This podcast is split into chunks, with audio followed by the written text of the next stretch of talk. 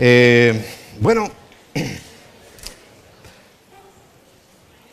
hay en este tiempo que en el que ya empezamos hace bien poquito del verano, recordaba hace un momentito, eh, en realidad no tiene que ver con la predicación, pero me pareció interesante lo que estaba viniendo a mi mente. Y siempre que ocurre así, pienso que es del Espíritu que está pues, queriendo comunicar algo. ¿no? Y me venía y me recordaba, aunque ya fue hace un par de días que, que me vino a la mente, que cuando llega el verano, que ya estamos, uno puede tomar dos actitudes diametralmente opuestas. El verano, ¿qué implica para nosotros, ¿no? en nuestra cultura occidental? Vacaciones, eh, playas, eh, mucha diversión, lo cual yo no estoy juzgando ni me estoy metiendo con eso. Pero hay este tiempo de asueto, de no trabajar porque recuerda que la Biblia siempre nos va a, dar un entorno agrícola. Agrícola porque fue el momento en el cual se escribió la Biblia, no había industria y no había conocimiento tecnológico, sino que todo eh, iba de forma natural, muy natural. Y entonces, el Señor recuerda que hay unos animales pequeñitos, que aunque no tienen estrictamente un rey ni un capitán, sin embargo, aprovechan el tiempo en que otros están eh, divirtiéndose para almacenar su comida y cuando llega el invierno sobreviven mientras los que, como la cigarra, por ejemplo, han estado simplemente cantando, mueren.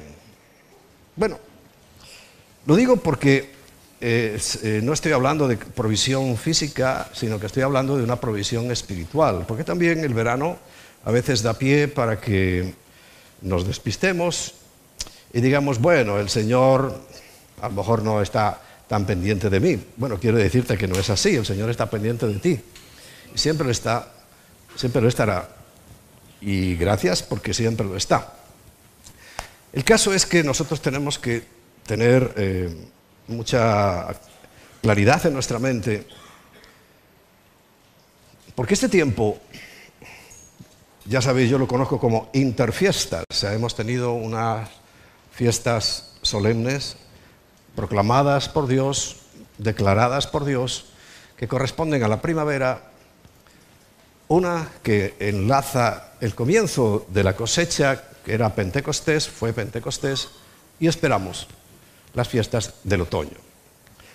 Recuerda, y no lo olvides, porque esto es, eh, ley, las primeras fiestas tienen que ver con la primera venida del Señor. Tres. La cuarta, que está en el medio, como un eje alrededor de lo que gira todo, que es la que tiene que ver con el Espíritu Santo, Pentecostés. Y esperamos las otras tres del otoño, que yo no tengo ninguna duda, yo personalmente, de que tienen que ver con la segunda venida de Cristo. ¿Qué involucra eso? Pues hay un arrebatamiento, hay un establecimiento del reino como tal. Ese reino que, estamos esperando y que el Señor nos dijo que teníamos que pedirle que viniera que yo cada día estoy más preocupado porque la maldad, el mundo, va totalmente en contra, quiere ir totalmente en contra de Dios. Esto ya lo había dicho en su palabra, pero claro, uno lo lee, pero cuando lo estás viviendo es distinto. ¿no? Una cosa es la teoría y otra cosa es la práctica. Y lo estamos viendo eh, a velocidades supersónicas. ¿no? Eh, perdona, Manu, que use la anécdota que me contaba esta mañana, que entramos y tomamos un café. Y él se fue con su novia ayer a Madrid. Mano Ventura.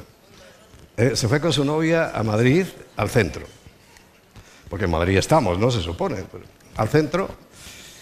Y como vio a alguien con una camiseta de un grupo de rock, y ya sabes que a él todavía tenemos que sacarle eso de la cabeza, eh, con el descorchador, creyó que había un concierto, entonces fue se acercó a la fila a preguntar bueno, cuándo iba a ser el concierto, cuándo, quién venía, no sé qué, no sé cuánto. Y se dio cuenta que a la persona que le preguntó eh, se puso nervioso. Y le interrumpió la conversación, ¿no? ¿No es así, Manu? Estaba nervioso. Y claro, Manu se acerca porque ve una fila y ya Tati le dice, pero ¿no ves lo que es esto? Era una fila de personas que iban a entrar a una especie de bar homosexual. Pero claro, ¿qué, qué es lo que le despistó a Manu? Dice, es que en esa fila yo podía ver personas como tú, como yo, o como mi padre, entrando a ese sitio. Impresionante, ¿no? Esto es de ayer. Y no te puedes imaginar cómo está todo por ahí, eh, todo pues tratando de pisotear, digo, tratando de pisotear el diseño de Dios. Y lo cierto y lo real es que em, no lo van a lograr, pero no quiere decir que vayan a tener un fracaso total. No, no, van a tener más bien bastante éxito. Bastante éxito. En esa eh, tarea que se ha empeñado Satanás y todos sus huestes de tergiversar y de pervertir la creación de Dios. Hay dos tipos de predicación. Hay muchos tipos, ¿no? No voy a dar una clase. pero básicamente yo reconozco dos tipos de predicación. Una, la que constantemente estamos haciendo, que es para, como el Señor nos dio en esa gran comisión, anunciar, anunciar el Evangelio para que personas que nosotros ni sabemos cuántas, ni cómo, ni dónde van a reaccionar ante el mensaje del Evangelio y vengan. Vengan a Cristo, no a la iglesia estrictamente. Si vienen a la iglesia, pues mejor, ¿no? Pero vengan a Cristo. Y eso lo hacemos permanentemente, eso se hace constantemente por ejemplo, los jueves con el ministerio que se ha llamado eh, Ninguna Vergüenza, ¿no? Con, ahora, el viernes estuvimos en Valencia, eh, un ministerio pequeñito, pero fuimos para darle como una bendición, un toque un poco más eh, de relevancia. Entonces estuvimos nosotros dos, ¿sí? Y estuvo Carlos y Natalia, Bien, para que se sepa que esto no es cosa de hombres, sino de Dios, ellos han llegado a juntar algunos días 20 personas. Bueno, ¿sabes cuántas había realmente? Pon, la foto otra vez. ¿Cuántas había realmente de, de, la congregación el viernes? Que íbamos nosotros y vino Carlos y Natalia. Se supone que iba a ser una concentración masiva. ¿Sabes cuántas había? Tres. Tres. Y cuatro con la familia pastoral, vamos a llamarle, con Pipe, con Mercedes y sus dos hijos. En total, ajeno a nosotros, siete. Lo cual, qué, decepción, ¿no? Eh, se moviliza, viene el, pastor principal y la pastora, y, van realmente tres. qué bueno, ¿no? Y es bueno, para que veamos que no es la gloria de los hombres, sino de Dios. Porque estamos muy contentos de haber estado allí y de haber ministrado a esas tres personas y por supuesto también a la familia pastoral, que son más grandes que la congregación. Bueno, por algo hay que empezar. Porque eso significa que cuando uno le da la gloria a Dios, la preeminencia a Dios, no importa el número, no importa si se hizo una gran fiesta, no importa nada. Es que el Señor está levantando algo que aunque parezca pequeño, en la Biblia lo dice, puede llegar a ser algo grande. Amén. Pero fíjate, vamos a establecer unos grupos de ayuda. Ya eh, con nosotros Claro, éramos más porque vinieron dos espías. Iban a, cosa suya y el caso que estaban allí, eh, dos más de aquí de Madrid. Y se les ocurrió a ellas mismas, ah, pues nosotros vamos a programar y vamos a venir de vez en cuando a apoyarles. Me parece una excelente idea y nosotros lo vamos a hacer, ¿no? Vamos a hacer. ¿Eh? bueno, eh, Sandra y Mayra. Allí se nos vinieron y tanto una como otra han quedado que, eh, por ejemplo, Max, el, pequeñito de, Pipe, le tiene mucho cariño a Owen.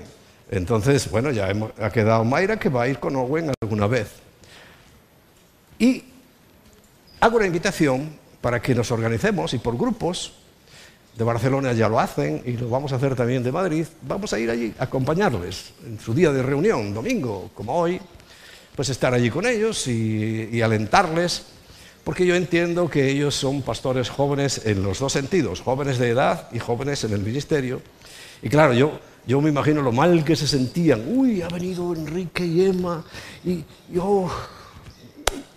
Y resulta que una de las fieles el día anterior se rompió una rodilla y no podía venir. Y la otra que tenía que acompañarla, o sea, ya tenemos dos que fallaron de los habituales, ¿no? Bueno, pero vamos a ir a acompañarlos, ¿parece bien? Nos organizaremos y iremos haciendo grupitos y vamos por nuestra cuenta y les acompañamos. Sí. Allí hay playa, sí señor, hay playa. ¿Eh?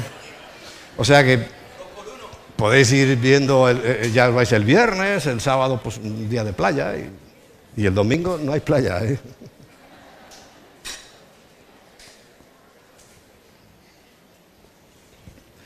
Porque es importante sentirse uno respaldado, ¿no? sentirse acompañado. Bueno, entonces, bueno, eso forma parte de la predicación más habitual que nunca puede fallar y en que yo al menos en toda predicación siempre incluyo eso que llamamos evangelismo. Pero hay una cuestión, hay otro tipo de predicación como la que hoy vamos a tener, que es, yo no sabía enfocarla y ahora se me vino una idea a la cabeza, es un, un curso prematrimonial. Vamos a dar hoy un curso prematrimonial. Pero no para las parejas solteras que se vayan a casar próximamente. No, no, no. Eso, eso tiene otros derroteros y por ahí hay quien se encargue de eso. No, no. Estoy hablando de la iglesia que es la novia de Cristo, que tenemos que hacer un curso prematrimonial porque vamos a desposarnos con nuestro amante esposo que se llama Jesucristo. Y tenemos que estar preparados.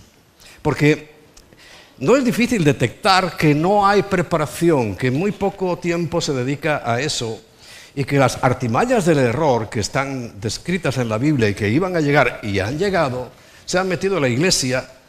Y por ejemplo, mira, se han olvidado de un principio fundamental, porque no conocen evidentemente lo que es un matrimonio, una boda hebrea, lo que quiere decir bíblica.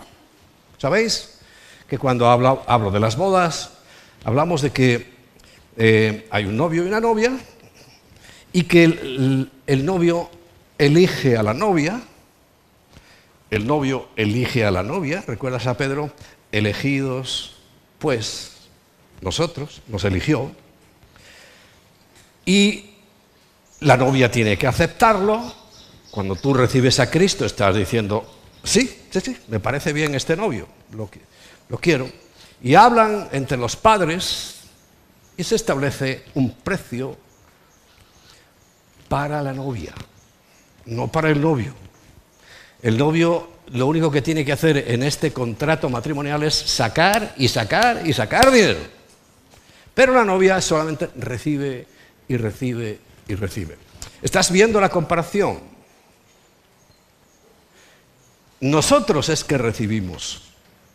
La novia es la que recibe de parte del novio. Y fíjate, hay una enseñanza pervertida, pervertida, que está, pero yo me sorprendo lo extendida que está, y es que la novia es la que tiene que hacerse de un capital para cuando venga el novio eh, recibirlo. No, señores, no, no, no. Eso es lo que están haciendo todas las iglesias que utilizan la doctrina de la prosperidad. Se han equivocado, la novia no prepara la prosperidad, la sigue preparando el novio. Y nuestro novio tiene muchos recursos, es más, todos los recursos. Y se los quiere dar a su novia, que es la iglesia. Por tanto, el preocuparse, recuerda Mateo 6, no estéis afanosos, porque el afán es un pecado. Es un grave error, pero además es un pecado. No estéis afanosos por las cosas materiales, porque cuando se, cumple y se produce el principio fundamental que yo creo de los más esenciales de la Biblia, Mateo 6:33, mas buscad primeramente el reino de Dios y su justicia, dice, y todo os será añadido.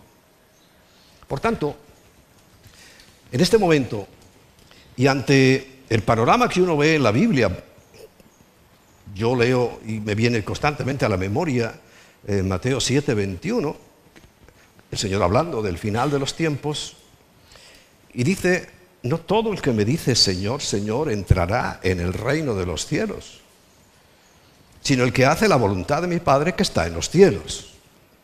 Tremendo. Quiere decir que se va a producir un fenómeno que lo dice el Señor que va a ser así, aterrador para muchos. Porque, recuerda lo que dice el versículo 22, muchos, muchos, no unos poquitos, no algún grupo por ahí de chalaos, no, no, no, muchos me dirán en aquel día, Señor, Señor, pero ¿cómo dices que no nos conoces si, hemos profetizado en tu nombre? Pero recuerda que la Biblia está llena de advertencias de los falsos profetas. Una cosa es profetizar y otra cosa es profetizar de lo que dice Dios. Pero no hemos profetizado en tu nombre, claro, todos mencionan el nombre del Señor hasta, hasta aburrir. Y en tu nombre echamos fuera demonios. Y ese jueguito que hacen los demonios yo creo que hacen como los niños, ¿no? Ahora te toca a ti, no, ahora venga, ahora sales tú y lo haces vomitar. No, ahora me tocaba a mí primero. Ese jueguito que hacen entre los demonios tiene a mucha gente totalmente obnubilada.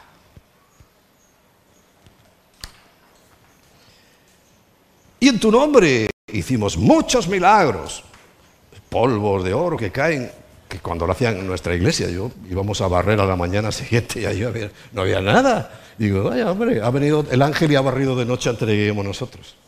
Y se lo volvió a llevar. bueno, todas esas, cuestiones.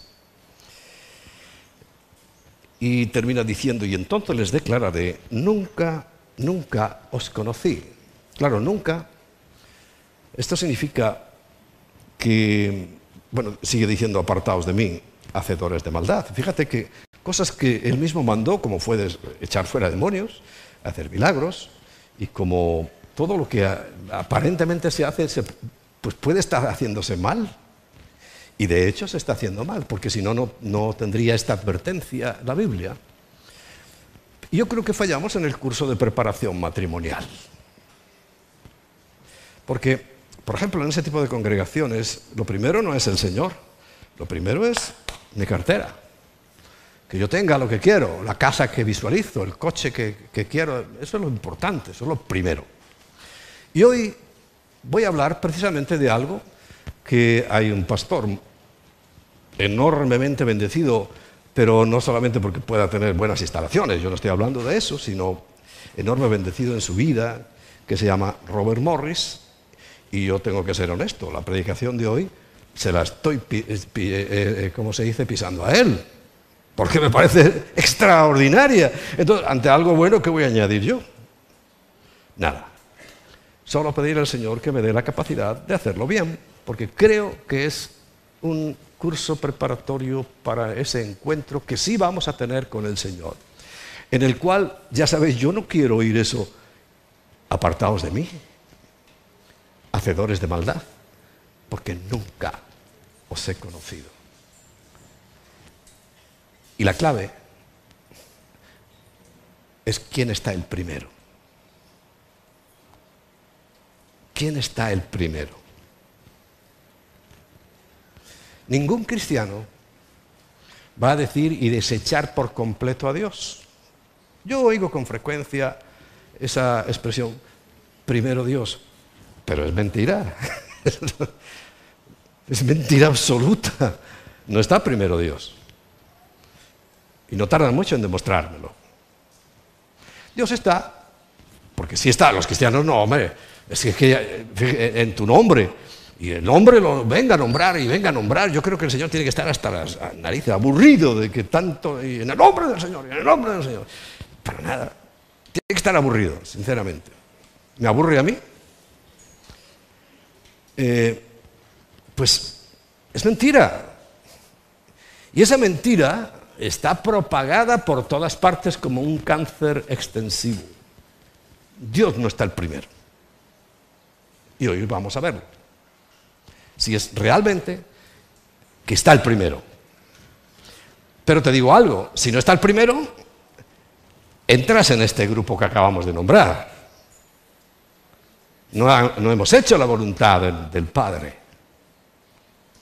Y la voluntad del Padre no es que le tengamos en cuenta y nos acordemos. Hombre, si yo he oído testimonios en Colombia de sicarios que eh, se presinan y, oran y todo antes de matar a alguien para no fallar, ¿no?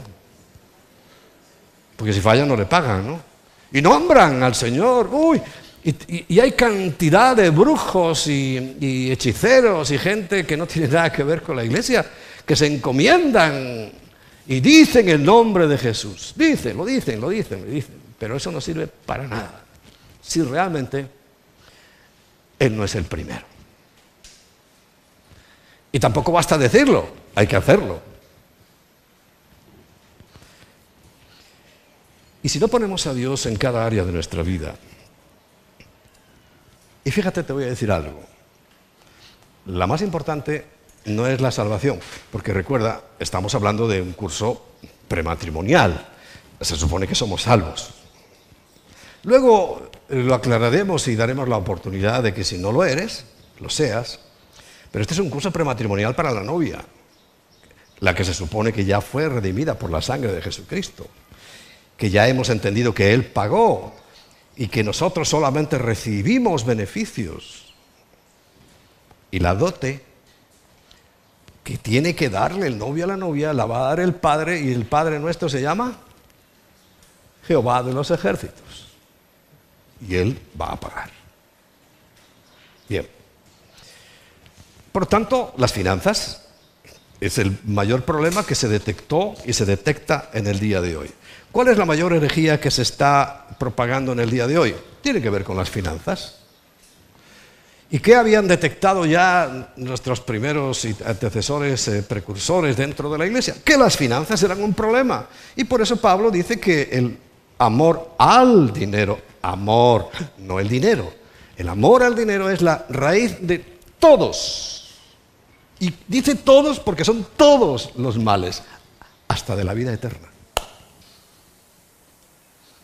Muchos se la van a perder por haber puesto eso primero que Dios. Tú les vas a preguntar y no, no, lo más importante es el Señor, pero es que no es palabras, es hechos, son, cosas tangibles, que las podamos ver hasta nosotros que somos torpes. Imagínate Dios que lo sabe todo. Fíjate, sobre el dinero hay más de dos mil versículos en la Biblia, muchos marques de salvación. Esto no significa nada, ¿eh? No significa que la salvación no esté primero, ¿no? Pero sabiendo que está en nuestro corazón. Fácil, ¿no? Muy fácil. Pero el principio que quiero eh, expresar, que es lo primero, es lo primero. Cuando vayáis a internet, porque a Robin Morris os aconsejo que lo escuchéis. Es un hombre ungido y perfecto en su doctrina. Perfecto no hay nadie, perdona. Pero es que es, impecable, vamos a llamarle impecable en su doctrina. En Éxodo 13, versículos 1 y 2, dice que Yahweh habló a Moisés diciendo, conságrame todo primogénito. Y la palabra todo, voy a hacer un estudio exegético, explicativo, eh, exhaustivo, significa todo. Fíjate, qué listos sois. Es que lo aprendéis todo muy rápido. Todo. Cualquiera que abre matriz entre los hijos de Israel, así de los hombres como de los animales, El Señor dice, mío es, sobre el primogénito. Sabemos que en realidad todo es de Él, pero lo que nos ha cedido a nosotros, dice, lo primero es mío. Por eso vais ya pillando la idea de que cuando incumplimos ese precepto, estamos fallando en todo, en todo lo demás. Por tanto, los primogénitos son del Señor porque son el primer fruto de la matriz. Pero no es solamente de animales. No te laves las manos diciendo, ah, no, es que yo no tengo animales. no, no, no, no te laves las manos. Si te las lavas, que sea en la sangre de Cristo para que perdone tus pecados y sobre todo tu codicia y avaricia, que aunque creas que no la tienes, la tienes. Más adelante, en los versículos 12 y 13, dice, dedicarás a Yahweh todo aquel que abriere matriz. Asimismo, todo primer nacido de tus animales, los machos, serán de Yahweh. Otro día, cuando hable ya un poquito más extensivo sobre el diezmo, ya os voy a explicar muy bien para qué es eso. Porque para Dios no, Él no lo va a usar. Pero sí tenía un propósito. Bueno, 13. Mas todo primogénito de asno redimirás con un cordero. Y aquí empieza el asunto.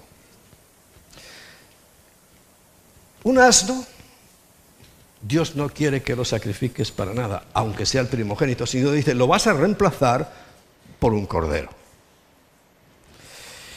Y si no le redimieres, dice, lo matas igual, pero no como sacrificio, sino lo matas para destrucción, quebrarás su cerviz. Dice, también redimirás al primogénito de tus hijos. Y esto no lo tomamos muy en cuenta. No lo vamos a matar, pero hay que redimirlo. Porque el principio es muy claro. El primogénito debe ser o sacrificado o redimido. O sacrificado o redimido. Si era un cordero, se sacrificaba, pero si era un burro, un animal impuro, nosotros eh, tuvimos que ser redimidos. Y somos redimidos. ¿Por qué? Porque lo puro se sacrifica y lo impuro se redime. Y por si se te ha olvidado, y eres a lo mejor andaluz, que yo amo mucho a los andaluces, pero ellos tienen una consigna totalmente equivocada. Dicen, todo el mundo es bueno. No, no, no, señores, no, no, todo el mundo es malo. Pero tú, ah, todo el mundo bueno. No, eso no es así. Todos nacemos impuros, pecadores. Por tanto, este sacrificio de animal puro es una imagen de Jesucristo que nació puro, Él sí es puro. Un día lo fue Adán, pero si ya se perdió. Nació puro y tuvo que ser sacrificado, por todos los borricos, por nosotros que somos impuros. ¿Lo entiendes? Es que el que no lo entiende está en una religión, llámese como se llame.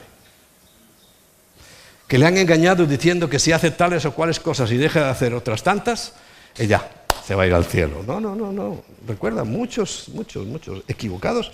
Es que, es, que esto es una realidad. Yo es que no, no, lo veo más que así. Por eso eh, el Señor me urgió y hace mucho. Bueno, tenemos que preparar a la novia. Primero engordarla, que sea cada vez más bonita, más grande, ¿no? Y el evangelismo es que hace eso. Venga, gente para el reino de los cielos, gente para la novia. Pero, pero la novia tiene que prepararse, recuerda. ¿Cómo se preparaba la novia? Hablaré también pronto de eso. Eh, baños. ¿Recuerda a Esther? ¿Cómo hacía? ¿Cómo hizo antes de presentarse y, no tenía nada que ver ese hombre con Jesucristo? Pero se tuvo que bañar en, aguas de rosas, eh, perfumes, aceites, bien, preparado su cuerpo, el vestido sin mancha ni arruga, ni ninguna contaminación. ¿eh? Así se prepara una novia. Y así dice la Biblia que esta novia tiene que prepararse. y tenemos que hacerlo. Repito, esta es la parte que hoy estamos haciendo. Jesús, ahora ya entramos en materia económica. Jesús es el diezmo que Dios pagó. Jesús es el diezmo de Dios. Porque Dios lo entregó primero. Siempre tomó la iniciativa Dios, siempre. Y Él lo entregó primero. Y Jesús es la imagen de una manifestación de fe. Porque como dice Romanos 5.8, lo pongo ahí en la pantalla, Romanos capítulo 5, versículo 8.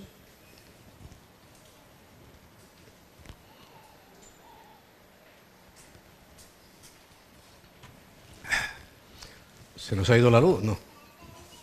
¿Que no sale? Ah, sí, ahí está. Mas Dios muestra su amor para con nosotros en que siendo aún pecadores, Cristo murió por nosotros. ¿Qué significa esto? que Él pagó primero para rescatarnos. Pero cuando pagó no estábamos rescatados. O sea, que el diezmo es una cosa de fe. De fe. Y algunos dirán, bueno, el diezmo, es que el diezmo, es, ya no vas a ver que es que, mira, si tú no diezmas todavía no conoces al Señor. Sabes de Él, has oído, pero no, no, no le conoces, no sabes quién es. No has entendido que Él es tu padre, no has entendido que Él es tu novio, no has entendido que Él va a pagar todo, porque ya pagó incluso con su vida, para ti, no lo has entendido. ¿Todavía crees que tú como novia tienes que estar preparando la dote? No, la, la novia solo recibía la dote. Bueno, porque Dios entregó a Jesús antes de ver el resultado cuando nosotros éramos aún pecadores.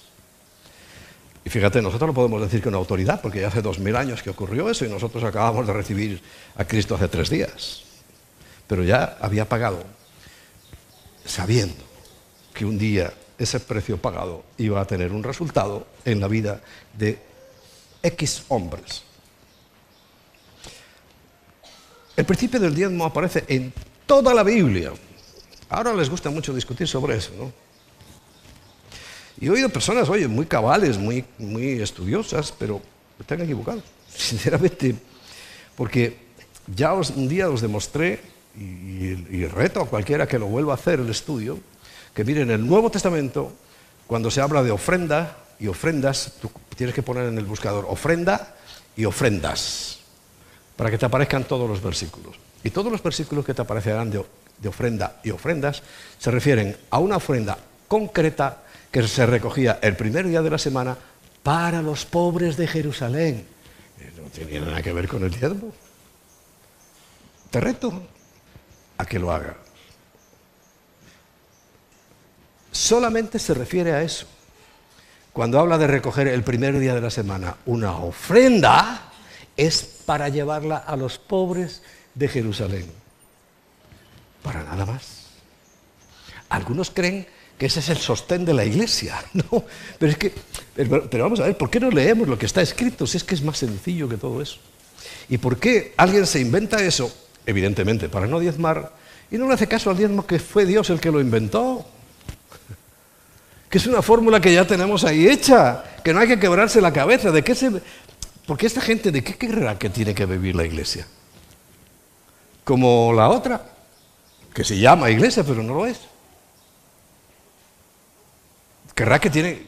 mira, ayer eh, se fue el grupo de alabanza, parte del grupo de alabanza, concretamente Quique se fue a un pueblo de aquí, de Ávila. Un presupuesto descomunal para que unos actos, unas fiestas de un pueblo, pues el señor cura párroco eh, se puso ahí en los galones, invitó a todos los cantantes cristianos evangélicos que pudo, pero la gran masa que logró reunir fueron 50 personas. Pero el presupuesto, bueno, madre mía, ¿cuántos miles? Ah, por cierto, ¿sabes de dónde salieron? De tu bolsillo y del mío. Porque es el Estado el que lo dio. Trae, Pavón, famoso en el mundo entero. Venga, para acá. Ahora sí se nos fue la luz de verdad. Y, así todos los grupos, ¿no? Pero, pero, pero que es que no han entendido, ¿no? Una cosa es el resultado de una alabanza y una adoración, otra cosa es que tú lo trates de... Bueno. Pero el caso es que no puede haber bendición porque es un presupuesto de, los festejos del pueblo. Que muy bien, y quiera Dios que haya sido así, que el testimonio de Quique y de otros que han pasado por allí cale aunque sean esos 50. Dice que había más por ahí en las terrazas tomando copas. Bueno, cada uno recibe a Cristo como, como está, ¿no? si estaban tomándose una copita y resulta que oyeron un mensaje y se convirtieron, pues ya lo dirán un día, o en una iglesia o en el cielo. Dice, mira, yo estaba tan tranquilo, tomándome una cañita y de repente el Espíritu Santo, ¡pum!, me tocó y, aquí estoy, en el cielo. Porque Dios es, de verdad que es sorprendente en muchos casos. Pero el principio del diezmo que aparece en toda la Biblia es el principio que Dios está primero en toda nuestra vida. Porque Dios también entregó a Jesucristo antes que creyésemos en Él y nos dio el ejemplo. De Dios son los primogénitos. En la última de las plagas de Egipto, recuerda, Dios mató a todos los primogénitos que eran suyos. Él los recogió. Dice, no me los das yo los voy a coger. Porque está claro que para todo el mundo los primogénitos son de Dios. Como somos impuros, había que redimirnos, pero recuerda que Dios mismo puso las condiciones de la redención. No es por lo bien que te portes, por lo buen chico que seas, sino por Cristo. No hay otro precio. El que lo entiende, lo acepta, pues gloria a Dios. Nos veremos en el cielo. Porque es Dios el que pagó. Y Él se llevó, dice, mató a todos los primogénitos de todo. Pero salvó, recuerda, a, todos los que habían sido redimidos por un cordero que representaba lo que iba a hacer Cristo, el Cordero de Dios. Entonces, todo el que puso esa sangre inocente, porque el pobre corderito que había hecho para que lo matara. A ver, ¿y, Cristo qué había hecho para que lo matara? Nada. Fue el precio. Pero Israel fue redimida por la sangre que Dios lo estimaba y lo consideraba así de corderitos puros. Y eso fue un ejemplo. Hay más ejemplos de que Dios es lo primero otra discusión muy fuerte que hay por ahí en las redes, si es hoy el día que nos tenemos que reunir o ayer, y si los que estamos reuniéndonos hoy estamos en el infierno o, dónde estamos. De momento estamos aquí, ¿no? Pero tranquilos. Ya veremos quién acaba en el infierno. La iglesia primitiva Iglesia, no estoy hablando de la congregación de Israel, que también se llamaba igual, una quejilá, los que han sido apartados, que salen del campamento, igual que nosotros ahora, pero está hablando después de Cristo. La iglesia primitiva siempre se reunía el primer día de la semana, está en la Biblia.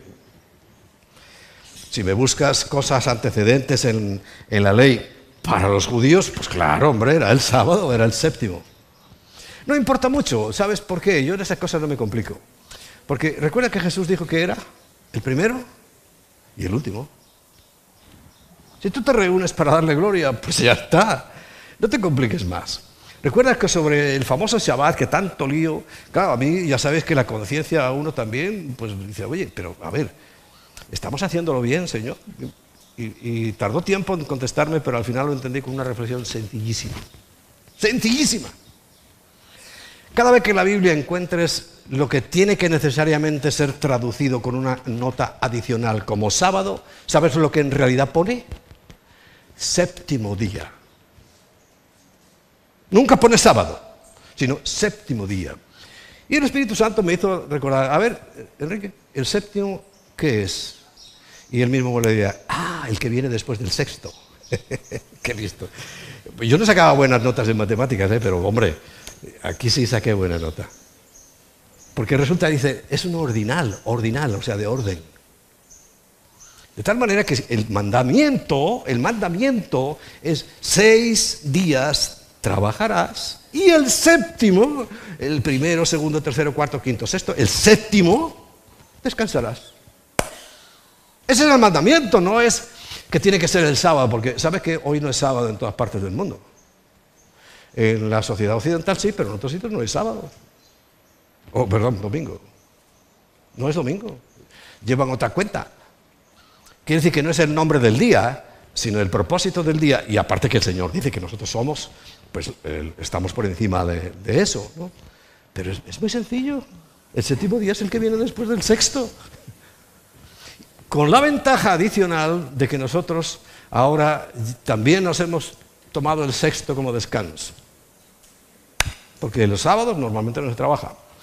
Y si sigue creciendo la presión migratoria de, ¿cómo se llama? ¿Cómo le llaman? De África, ¿no? Hombre, llegará un día que tendremos tres días porque también te pondrán el viernes, que es el día de los musulmanes. Y fíjate, ya tres días de fiesta, ole, ahí sí que todo el mundo bueno. no, no, es que no es eso. No es que se llame viernes o se llame sábado o se llame domingo, sino que sea el primero y Jesús es el primero pero también el último, porque a su pueblo no lo ha desechado. Pero nosotros estamos en, el nuevo pacto, no estamos en el antiguo. Entonces, no te preocupes, no tengas ningún cargo de conciencia. Hoy no nos vamos a ir al infierno, pero si nos reunimos el sábado tampoco, ¿eh? Y si nos reunimos el martes tampoco. No es ese el propósito, Dios no va a condenarlo. Entonces, si es más importante un día de la semana que lo que hizo Cristo en la cruz, apaga y vámonos. Pues para mucha gente es así. Qué complicado nos hacemos los seres humanos. De verdad que nos, hacemos unos líos en la cabeza, horribles.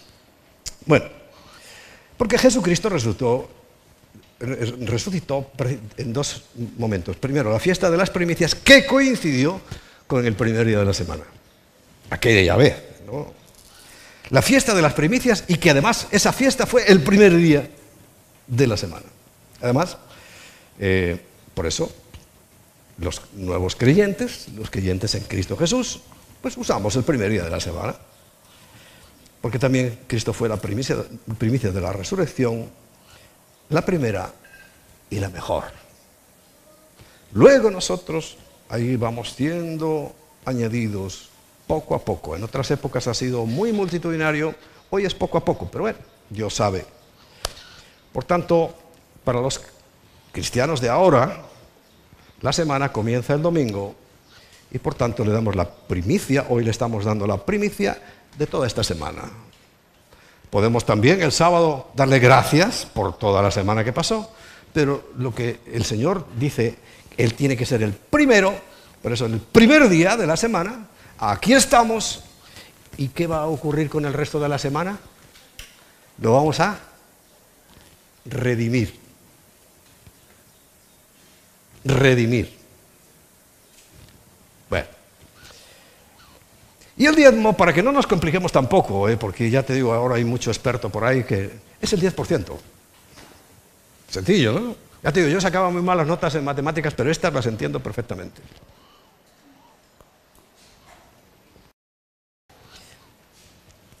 Y lo puso Dios, además.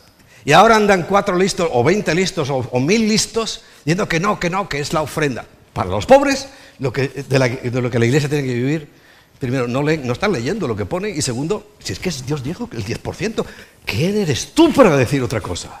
¿Quién somos nosotros para cambiar eso? No, es que en el Nuevo Testamento no lo pone, pero caramba, si es que está dicho antes que el Antiguo Testamento no pasó. Es que el Señor dice que ni una jota ni una tilde pasarán. Y si ya está todo escrito del diezmo, ¿lo, tiene que repetir otra vez en el Nuevo Testamento para que algunos zoquetes se lo crean? No. Ya está todo dicho sobre el diezmo. Todo, no hay que añadir nada. Solo oír a nuestro maestro a decir, que es necesario hacerlo y también la justicia. Pero es necesario hacerlo, lo del diezmo. Necesario. necesario, no es optativo, necesario. Eso lo dijo Jesús. El que quiera discutir, si pudiera, porque no creo que le haga mucho caso, que vaya al Señor y le diga, oye, que esto no es así. Bueno, reclámale a Él. Porque al fin y al cabo el 10% es darle el primer lugar de nuestras vidas. Porque todos debemos ofrecer los primeros frutos al Señor. En Éxodo 23, 19.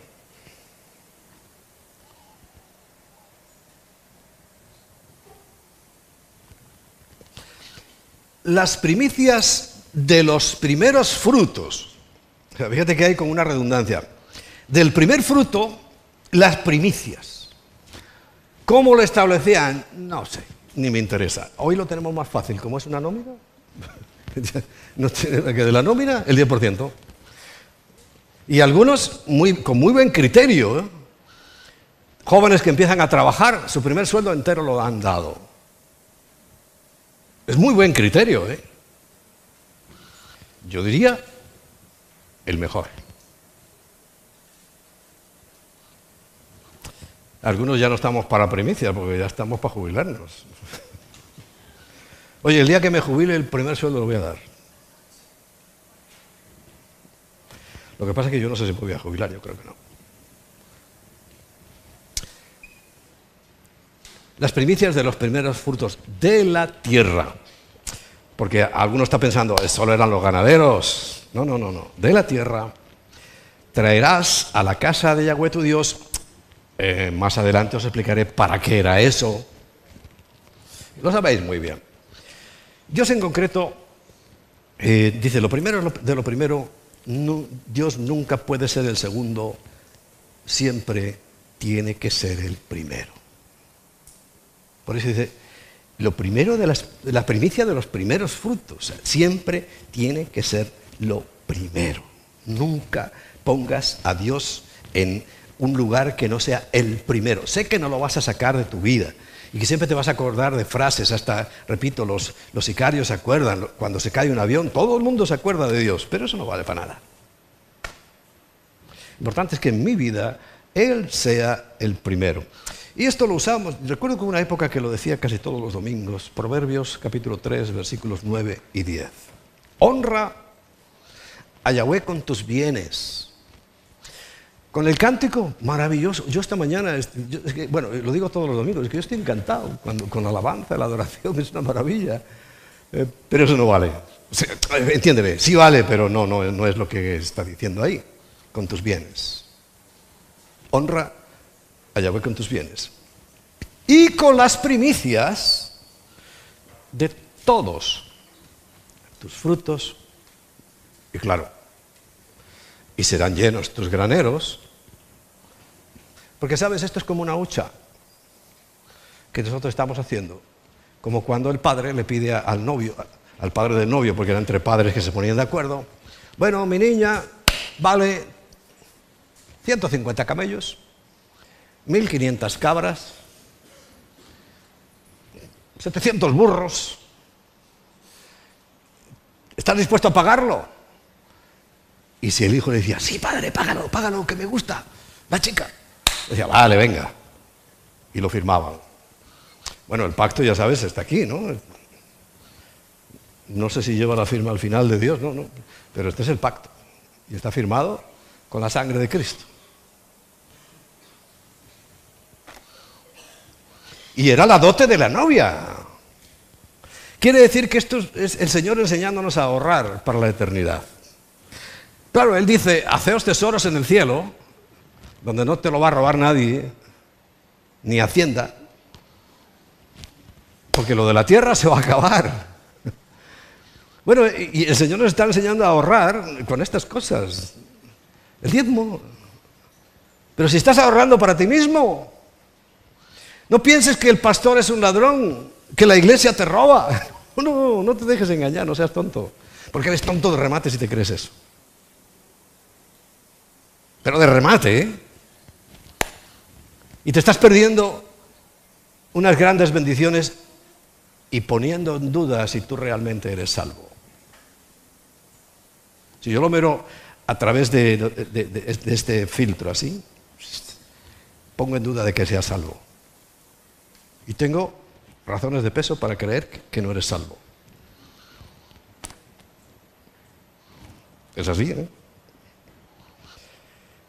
Porque es una orden, honra, no es una opción. Entonces, claro, serán llenos tus graneros con abundancia y, tus lagares rebosarán de mosto, si es que es la dote nuestra, la de la novia. Y claro que el Señor luego nos, da aquí lo que necesitamos en abundancia y encima estamos haciendo un tesoro en el cielo. ¿Te parece buen asunto? Yo creo que es un negocio perfecto. Pero siempre Dios el primero. No quiere decir que tú diezmes, sino que tienes que diezmarlo primero. Eso significa las primicias de los primeros frutos. No basta que tú hagas un presupuesto y dices, bueno, no, bueno, a, ver, tengo que pagar la hipoteca, eso, la hipoteca hay que pagar. Hay que pagar el colegio, porque es que si no me echan al niño. Primero diezmo. Y aunque tu presupuesto te llegue a indicar que si tú separas el diezmo no te queda para el resto, hazlo. Y siempre el primer la primera salida de tu cartera, de tu, de tu economía, el diezmo. Y no sea simple en pensar, no, es que a usted le interesa, pastor, o a ti te interesa, pastor. sí, ¿por qué nos vamos a engañar? Pero si es por ti. Si es que Dios te quiere bendecir, pero no va a funcionar. Y bueno, a ver, no, no, después de que pague todo, ¿eh? porque tengo que ser un padre responsable. Pues quiero decirte que eres un irresponsable absoluto cuando no pones a Dios el primero. Es como si tú fueras a la guerra. Imagínate que ahora volvemos a la guerra con, espadas y con escudos y con flechas y te dan un escudo. Esto que te estoy diciendo es un escudo, porque el escudo es de la fe, ¿no? Y esto es fe. Y tú llegas a la guerra y resulta que te lo pones para atrás. Y a pecho descubierto dice, no, a mí no me va a pasar nada. Y llega la primera flecha, ¡fum! al suelo. Señor, no, no, tontito, que el escudo era adelante, no era atrás. Tiene que ir primero. Bueno, porque la abundancia, las promesas que Dios ha hecho es para nosotros, de nuestros primeros frutos. Y la primera parte, indiscutiblemente, tiene que ser para Dios. Sin ninguno. Bueno, hay un ejemplo que está en la Biblia, que es histórico, que simplemente nos muestra algo ya mucho más eh, relevante que la economía familiar.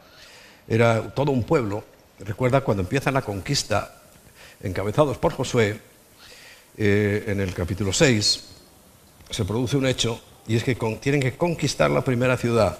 Y Dios dijo, esa ciudad entera, todo es para mí. Ni diezmo ni nada, esa la quiero entera. ¿Y qué ocurrió? Ya lo sabemos, ¿no? Acam pues tomó una parte y todos fueron perjudicados, maldecidos por aquella torpe decisión que tomó un hombre. Porque tomó lo que era de Dios. El resto de las ciudades no tenía Dios ningún problema, pero como Él es lo primero, dicen, bueno, para que yo te voy a respaldar, pero la primera ciudad es para mí. Pero ¿será que Dios se iba a mudar a Jericó, a vivir allí? ¿Alguien piensa eso? No, no, Él no se iba a mudar a vivir allí. Era el corazón. Como en todo esto, lo que pone ahí de manifiesto es nuestro corazón. Y es lo único que le interesa a Dios. Claro, si no nos pone eh, las ayudas, porque yo esto lo considero una ayuda, no es una carga, no es una imposición, no, no, el diezmo es una ayuda que Dios me da para que realmente Él esté el primero y estando en el primero recuerda todas las demás cosas os serán añadidas. Porque eh, el diezmo siempre se refiere a fe, va por delante. Jesús murió por delante de nuestra salvación y el diezmo protege todo absolutamente lo que hay detrás y Dios lo va a hacer milagro tras milagro. Pero no dejamos hacer milagros. Así que cuando tú le das a Dios, antes que a nadie, Si lo utilizas solo como una parte, pues hay maldición. Maldición que ya está dada. Claro, te atrapa porque no tienes bendición, no tienes escudo. Y además, según Hebreos 11:6, es imposible agradar a Dios sin fe. Y el diezmo prueba nuestra fe. Yo confío en Dios, le doy lo primero y estoy confiando en que todo lo demás Él lo va a suplir. Pero si tienes miedo, la maldición que está flotando, pues te agarra, te atrapa, te revuelca y te destruye. El diezmo es mucho antes de la ley. Por ejemplo, ya sabéis este acontecimiento de, Abraham. Dice Génesis capítulo 4, versículos 3 al 5. No, eh, antes de Abraham vamos a hablar de Génesis 4, 3 al 5, perdona, que es, un concepto también muy importante. En Génesis 4, del 3 al 5, está hablando de Caín y Abel. Caín y Abel. Y dice, y aconteció que andando el tiempo, que Caín trajo del fruto de la tierra una ofrenda a Yahweh. Yo miro mi Biblia en hebreo, traducida directamente por los hebreos, ¿eh? no, no, por ninguna denominación cristiana, sino por los hebreos, una Biblia hebrea que tiene una hoja en hebreo y la otra hoja en español, que la venden hasta para los turistas. Y releo este asunto y me gusta releerlo ahí. Entonces cuando lo encuentro en esa Biblia, sin pertenecer a ninguna denominación, creencia o tendencia, lo que dice literalmente es que lo que trajo Caín fue un presente, un regalo. Y si te puedo asegurar algo, Dios no necesita nuestros regalitos. Porque a veces venimos con un regalito para Dios. No, no, Él no necesita regalitos. Y el fallo porque todo el mundo le damos vuelta. No, ¿será que Caín trajo las frutas podridas? No, no, no, no. A lo mejor sí, ¿eh? Pero no, no, no ese es el motivo. Fue que cuando a él le pareció, y la conclusión sí es muy clara para mí, es que cuando él ya tenía recogido todo y estaba garantizado su sustento, entonces trae un regalito para el Señor. Y a veces le has traído regalitos al Señor y Él no quiere tus regalitos. Fíjate qué cruel, ¿no? Él no quiere tu regalito, no lo necesita para nada. Y Abel, versículo 4, trajo también de los primogénitos de sus ovejas. ¿Ves la diferencia? Y eso sí le llama en la Biblia hebrea ofrenda. Lo otro es un presente. Y la diferencia, claro, la Biblia cristiana también pone ofrenda, pero no, es, no pone ofrenda en realidad. Está diciendo un presente, un regalo. Como cuando tú vas a, te invitan a una casa y ¿qué llevas? Pues una bandeja de pastelitos o una botella de vino. Un presente. Entonces, eh, Caín vino con un presente para el Señor pensando que el Señor lo que quería era que le regaláramos cosas. No, no, no, no. Dios quiere el corazón. Y entonces Abel llevó su corazón llevando el primer corderito a ver, podía pensar, ay, si no me nacen más. No, voy a esperar a tener 20 corderitos y ya le llevo yo uno. No, no, no, ese no es el pensamiento. Igual que, igual que nuestro padre Abraham pudo decirle a Dios, oh, no, no, no, Dios, te has pasado, te has pasado. Espera que tenga 10 hijos y entonces ya, bueno, alguno, a que, que vea yo ahí que es, este te lo sacrifico. No, no, fue el primero y el único. ¿Entiendes la importancia? ¿Entiendes lo que este curso matrimonial puede significar para ti? Mucho. A mí no me gusta mandar a nadie al infierno. Primero que no puedo, no, tengo capacidad para ello, pero es que yo en la Biblia también entiendo claramente que hay otra, eh, otra segunda oportunidad. Y es que los que no se van en el arrebatamiento, se quedan, y si no se van es por cosas como esta, o porque solamente son oidores, o porque aún teniendo a Cristo en el corazón, puede que esto les afecte lo suficiente como para que se queden. Cuando uno no valora la sangre del Cordero de Dios, ya sabes que lo va a tener que pagar con la suya propia.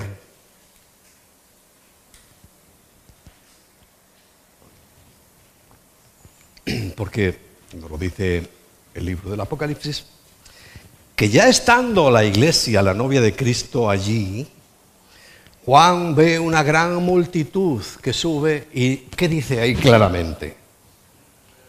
Estos son los que suben de la gran tribulación. O sea que va a haber muchos salvos. Así. muchos. Eh, esto es una opinión. Tómatela como tal. Yo creo que el que no ha puesto lo primero, lo primero, no ha aprobado la asignatura y a repetir en septiembre. ¿Se va a salvar? Decapitado. Eso es lo que yo entiendo en la Biblia. Por eso eh, estoy preparando este, en este curso prematrimonial, te estoy preparando para que no tengas que repetir en septiembre. Que apruebes ahora. Que apruebes ahora. Si tú pones a Dios lo primero, de verdad, de verdad, ¿eh? vas a probar seguro. Porque además es que si lo pones de verdad, yo tengo la certeza de que sí eres cristiano. Te he leído, te he leído Mateo 7, ¿no? Si quieres te lo leo otra vez, pero creo que eso habla por sí solo.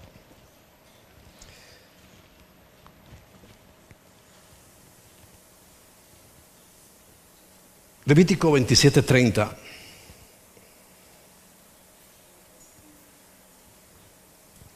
Dice, y el diezmo de la tierra, así como de las simientes de la tierra, como del fruto de los árboles de Yahweh, es, es cosa dedicada a Yahweh. Porque todo pertenece a la tierra, sean plantas, sean animales. Por eso tiene que ser siempre lo primero que reciba Dios.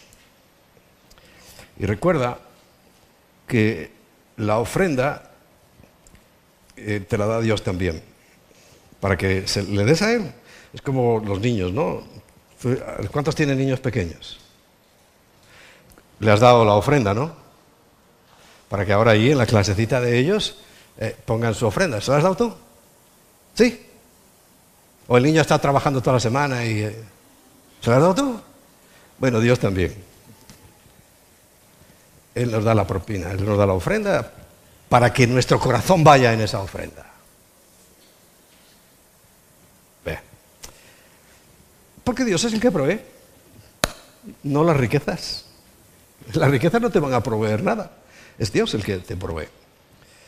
Por tanto, todo lo que le, le des a Dios en ofrenda, no en regalo, no en un presente, sino en ofrenda, pues Él lo va a multiplicar porque es su compromiso.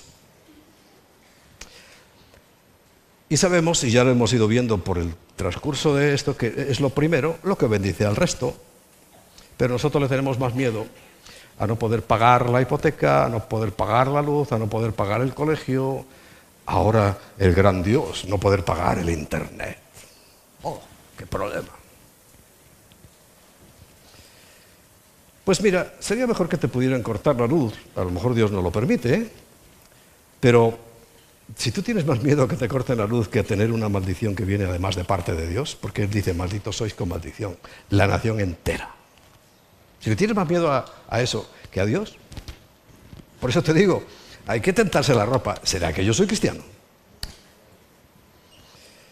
A lo mejor si pagas todas tus deudas dices, ah, qué descanso, ¿no? Pero la verdad es que no estamos para descansar en ese punto sino que es mejor tener la bendición y la paz de Dios en nuestro corazón. Cuando se deja el último a Dios en cuanto al dinero, todas las promesas que hay dadas, ninguna me va a alcanzar.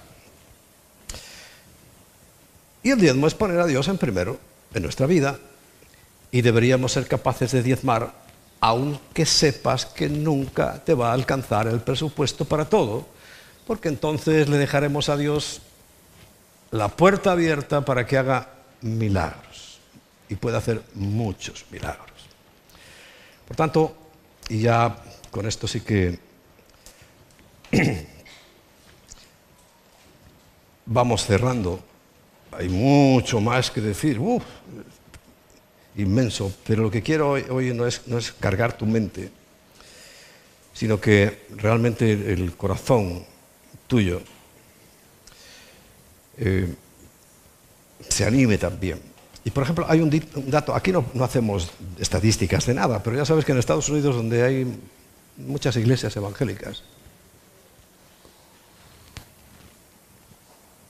sí hacen estadísticas y eh, el estudio que han hecho es que solamente un 20% de todos los que asisten a todas las iglesias diezma. Si fuera el 100%, y estoy hablando solo de Estados Unidos, fíjate, el cálculo por la cifra que podría ser, alcanzaría para evangelizar a todo el mundo. Se mandarían misioneros, pero en hoteles de cinco estrellas.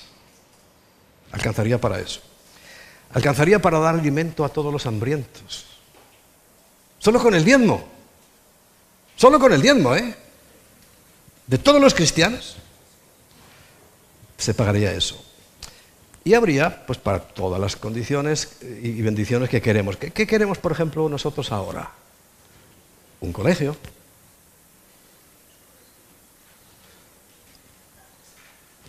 No me traje la varita mágica. No vamos a dar así, ¡pam! un colegio, no, no. Tiene que salir de la, de la novia, de la congregación. Y va a salir, estoy seguro. Pero solamente con el diezmo alcanzaría para tener colegios, hospitales cristianos y proyectos de toda clase para paliar todas las necesidades que hay. Solo con el diezmo. Pero no solo con el diezmo, hay que añadirle las ofrendas hay que añadirle primicias. O sea, quiere decir que eh, la abundancia que tenía que ser tener el cuerpo de Cristo, la iglesia actual, pues daría, bueno, un tiempo pasado, no muy lejano, pero era así. Eh, volviendo a la iglesia de Norteamérica, hubo un tiempo donde sí esto se hacía y, aunque no fuera el 100%, no era el 20%, ¿eh? eran muchísimos más y salieron misioneros para todas partes del mundo. Aquí en Barcelona hay un hospital evangélico, que seguro que no lo levantaron las iglesias locales. Eso vinieron los yanquis y tacatá. Tenemos el Colegio del Porvenir aquí en Madrid, que tampoco lo hicieron las iglesias locales. Llegó unos suecos y tracatá. Pero claro, en España nos hemos acostumbrado a que vengan siempre. Somos esa película de Bienvenido Mr. Marshall, que bien nos refleja. Que venga el yankee a traernos dinero. No, no, no, no, yo no estoy en eso. A veces lo pienso y digo, Señor, oh, mándanos un multimillonario de esos. Y Dios me dice, ¿Mm? ¿qué me dice, chaval? Y dice, no, no, no, bueno, perdona, pero va a salir de nosotros. Y hasta ahora todo ha salido de nosotros. Algunos me han preguntado, oye, eh, ¿alguna iglesia, alguna institución de Norteamérica os ha ayudado? Y digo, no. A mí me ayuda alguien más importante, mi Padre que está en los cielos. Es el que nos ha dado todo. ¿Entiendes? como Dios me liberó de la esclavitud, y esto es algo que yo he tenido que aprender, pero bien aprendido porque yo soy un español de toda la vida. Español de España. Es a dar con alegría, porque he aprendido a reconocer la inmensa bendición que Dios nos ha dado. Y no estoy hablando de lo material, ¿eh? que tenemos mucha, mucha. Estoy hablando, haber entendido hay más allá. Haber entendido que cuando con lo que hay, tengo aquí en la tierra, me estoy haciendo tesoros en el cielo. Haber entendido que si Dios lo dio todo y me pide lo mismo a mí, lo tengo que hacer. Le contaba a los de Valencia. Ha habido meses, no hoy, que nosotros hemos dado literalmente todo en diezmos y en ofrendas. Y nos hemos quedado sin nada. No te digo que ahora como un ejercicio lo hagas, no, no, no, eran las circunstancias que en ese momento, pero tú crees que nos quedamos sin nada? No. Se lo conté a ellos, te lo cuento a ti. Y a los más viejos ya lo sabrán. Como teníamos gasolina en el coche, estábamos viviendo en aquel momento en Lérida. Como había gasolina en el coche, digo, bueno, no vamos a Madrid. Y nos vinimos desde Lérida a Madrid a ver a mi familia, a mi tío Paco, famoso. Y mi tío Paco, famoso, que es eh, todavía más español típico que yo, o sea, tacaño, pero tacaño. Llegamos, comemos y tal, y estamos allí y de repente, no sé qué dijo de la boda. Y dice, oye, yo te di algo para la boda. Y, y habíamos años que no sabíamos qué era. Y yo, yo, yo creo que sí, no sé. Bueno, por si acaso, saca la chequera patapán. De aquella época, 50.000 pelas. Nos vinimos con la gasolina, no sabiendo si podíamos volver. Después de haber dado todo, porque en ese momento era necesario, y nos volvimos con 50.000 pelas. ¿Qué te parece? ¿Dios es fiel? Ahora no te estoy diciendo para que lo hagas tú, y ahora mira, voy a probar, voy a dar todo, y a ver qué. A ver qué. No, no, no, esas tonterías. ¿Sabes cuántos se han ahogado por querer andar sobre el agua? El otro día oí de un pastor que llevó una serpiente y se la puso en el cuello, claro, lo mordió y lo mató. Pero ¿quién ha dicho que hay que hacer esas cosas? Que la, la fe se prueba ahí. Es mucho más sencillo. Señor, queremos ponerte primero en todo. Porque eso es lo mejor para mí. Eso es lo mejor para nosotros. Porque tú eres mejor que el dinero. Díselo, Señor. Tú eres mejor que el dinero.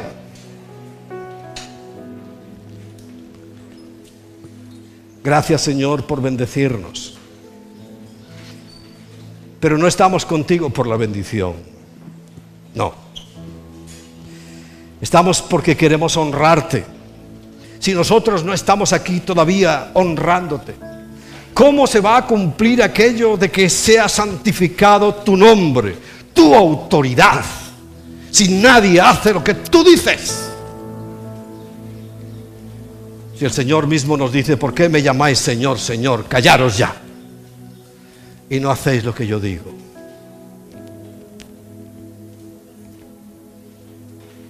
Y estamos aquí para santificar tu nombre, tu autoridad tu prestigio.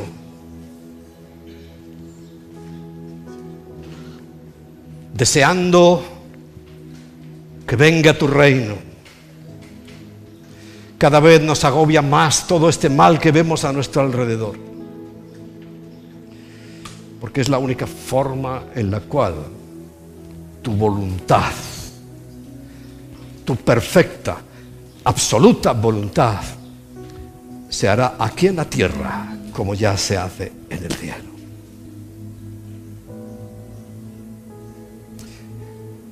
Ayúdanos, Señor, a honrarte, como el Padre le da la propina a su Hijo. Señor, bendice a tus hijos, porque las cosas que necesitamos no debe ser nuestra preocupación de ninguna manera. Mas buscad primeramente el reino de Dios y su justicia y todo lo demás será añadido. Señor, que aprendamos esa realidad espiritual. No que sepamos el versículo, sino que aprendamos a vivir de esa manera. Y no hemos venido a traerte un presente, un regalo hemos venido a ponerte a ti en primer lugar, en el primer día de la semana, porque tú eres el primero en todo, el primero en todo.